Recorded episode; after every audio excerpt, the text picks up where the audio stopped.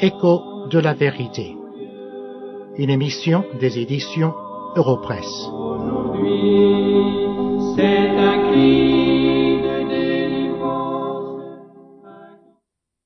La semaine dernière, nous avons commencé une série d'études dans le premier chapitre de l'évangile de Marc. Et nous avons remarqué que ce premier verset nous souligne l'origine divine du salut, commencement de l'évangile de Jésus-Christ. Aujourd'hui, nous allons revenir à ce même passage, car il nous enseigne pas seulement que le salut est d'origine divine, mais aussi qu'il est un, et qu'il n'y a toujours eu à travers tous les siècles qu'un seul moyen du salut. Mais je voudrais vous lire tout d'abord les trois premiers versets de cet évangile selon Marc. Commencement de l'évangile de Jésus-Christ, Fils de Dieu. Selon ce qui est écrit dans Ésaïe le prophète, Voici j'envoie devant toi mon messager, qui préparera ton chemin. C'est la voix de celui qui crie dans le désert. Préparez le chemin du Seigneur, aplanissez ses sentiers. Ici, je répète, dans ce passage, nous voyons l'unité du salut. Mais où se voit cette unité? Tout d'abord, pour le lecteur juif du temps de Marc l'évangéliste, les mots Jésus crie auraient eu une très grande signification, car il les aurait rencontrés à plusieurs reprises dans l'Ancien Testament. Le mot Jésus était la traduction grecque de l'hébreu Jehoshua. Et Jehoshua, dans l'Ancien Testament, signifiait Yahvé et salut. Yahvé était le Dieu l'Éternel, celui qui est infiniment grand. Ainsi, lorsque l'ange apparut à Joseph et lui dit que le fils qui devait naître de Marie devait avoir le nom de Jésus, cela avait une grande signification pour Joseph, et pas seulement pour Joseph, mais pour nous tous. Il devait porter ce nom qui signifiait Yahvé et salut. Le grand Dieu éternel et salut.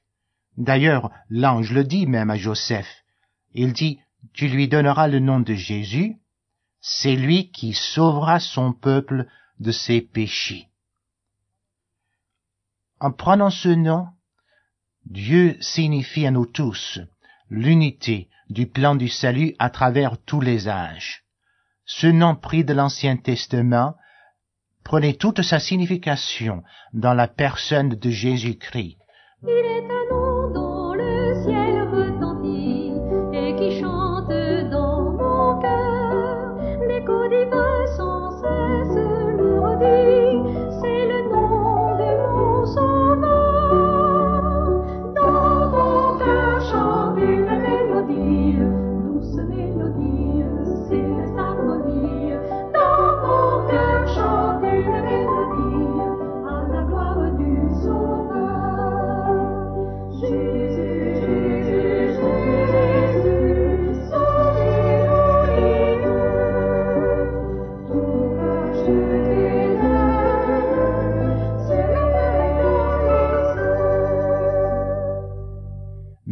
Christ a aussi une signification qui nous indique l'unité du plan du salut.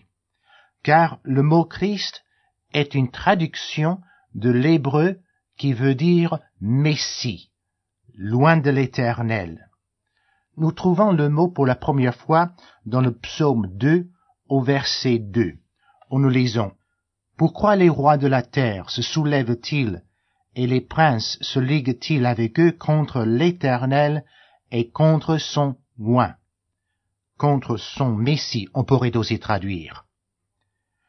Mais nous le retrouvons aussi dans d'autres passages du Nouveau Testament.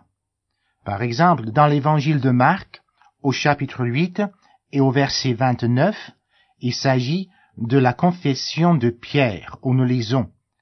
Et vous, leur demanda-t-il, qui dites-vous que je suis? C'est le Seigneur Jésus qui pose cette question à ses disciples.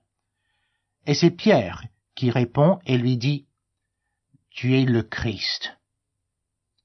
Tu es le Messie, celui que nous attendons, qui était annoncé par les prophètes, loin de Dieu, le souverain sacrificateur, le roi des rois. Tout cela est compris dans la signification de ce mot Christ.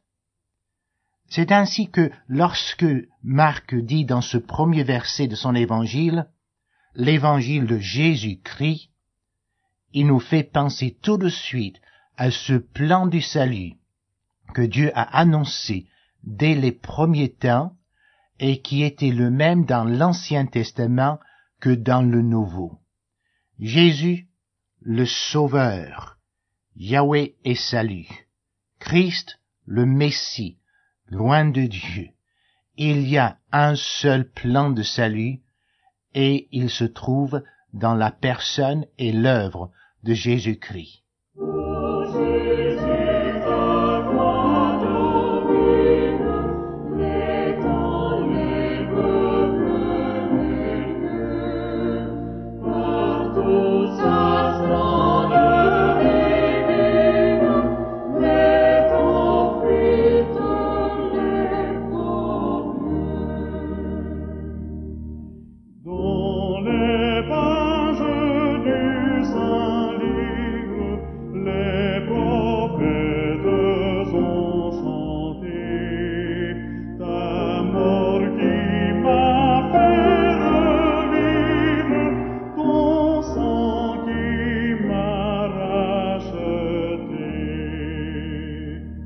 Nous voyons aussi l'unité du plan de salut en ce que l'évangéliste Marc, euh, tout de suite après nous avoir dit qu'il allait nous présenter cet évangile de Jésus-Christ, Fils de Dieu, nous rappelle que ce n'est pas nouveau, que cela avait été prédit dans l'Ancien Testament, et dans les versets 2 et 3, il cite un passage qui est tiré de la prophétie Ésaïe, où nous lisons Voici j'envoie devant toi mon messager qui préparera ton chemin.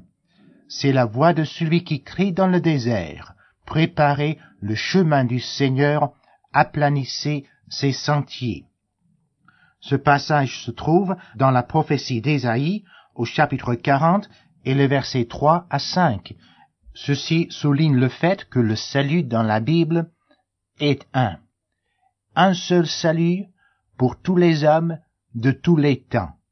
Ceci est souligné dans l'épître aux Hébreux au chapitre 11, après avoir cité une longue liste de ceux qui ont reçu le salut, l'auteur dit au verset 13, C'est dans la foi qu'ils sont tous morts, sans avoir obtenu les choses promises, mais ils les ont vus et salués de loin. Qu'est-ce qu'ils ont vu et salué de loin? Mais la venue du Seigneur Jésus et sa mort sur la croix du calvaire. C'est cela qui les a sauvés, et rien d'autre.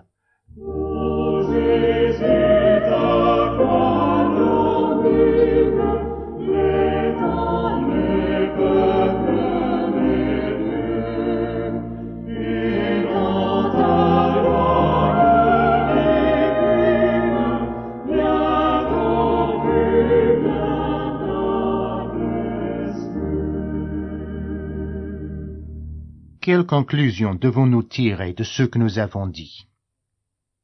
Celle-ci.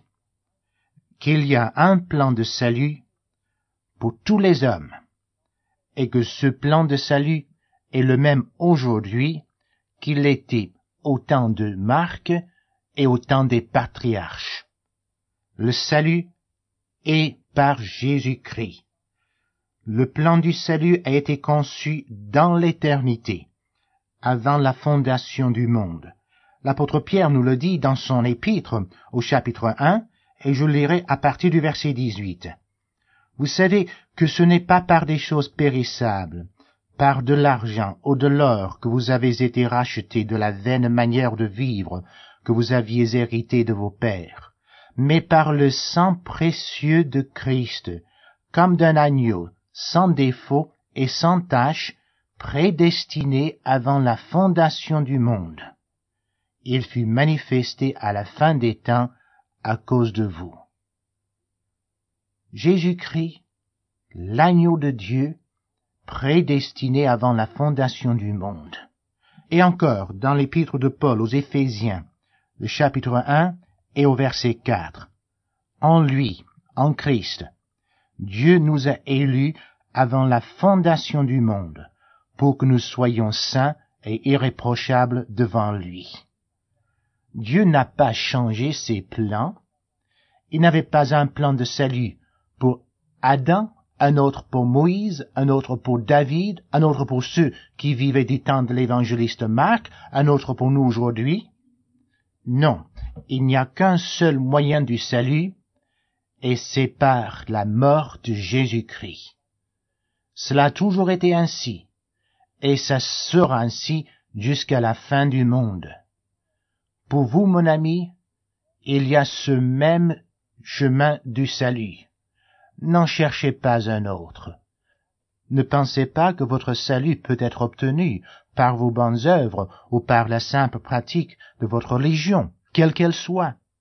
Venez donc, tel que vous êtes, aujourd'hui même. Mettez votre confiance en Jésus-Christ. Confessez à Dieu vos péchés et demandez-lui, à cause de la mort de son Fils, de vous pardonner vos péchés et vous recevoir comme son enfant. Il le fera.